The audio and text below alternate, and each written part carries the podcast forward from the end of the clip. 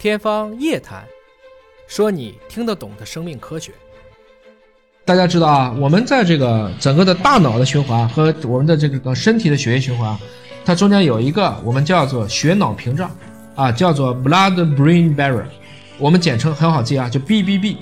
那为什么我们很多的时候说这个药物过不了血脑屏障或者能过血脑屏障？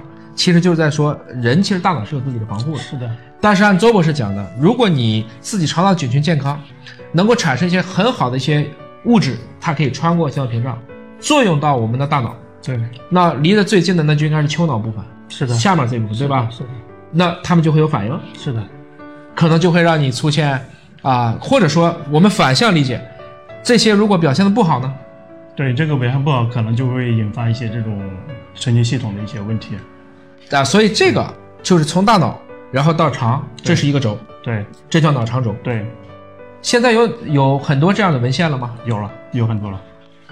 啊，就是你能举几个例子吗？就比如说，我们脑肠轴可能会影响我们哪一些的精神健康？哦，这个其实很多了，包括这个一些这种老年的这种神经退行性疾病，比如说这种帕金森啊，还有阿兹海默，这个其实都是有研究跟这个菌群关系很密切的，都是因为可能这个菌群在整个代谢过程中，呃，类似于可能一些神经递质物质它的一些变化。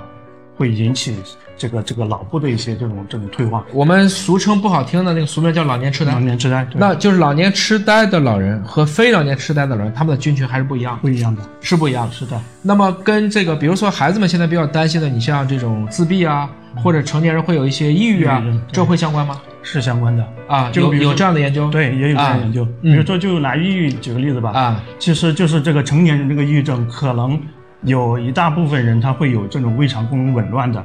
比如说也会有便秘这个症状，嗯，所以这个信号就是很直接的，这个肠跟脑部之间的连接就是很密切的一个关系啊。哎，我倒是听过这样一个观点啊，就是认为你比如说失眠和便秘这两个事情，有的时候还是一一回事。是的，是的，它也是跟我们整个的菌群不健康相关。是的，是的啊。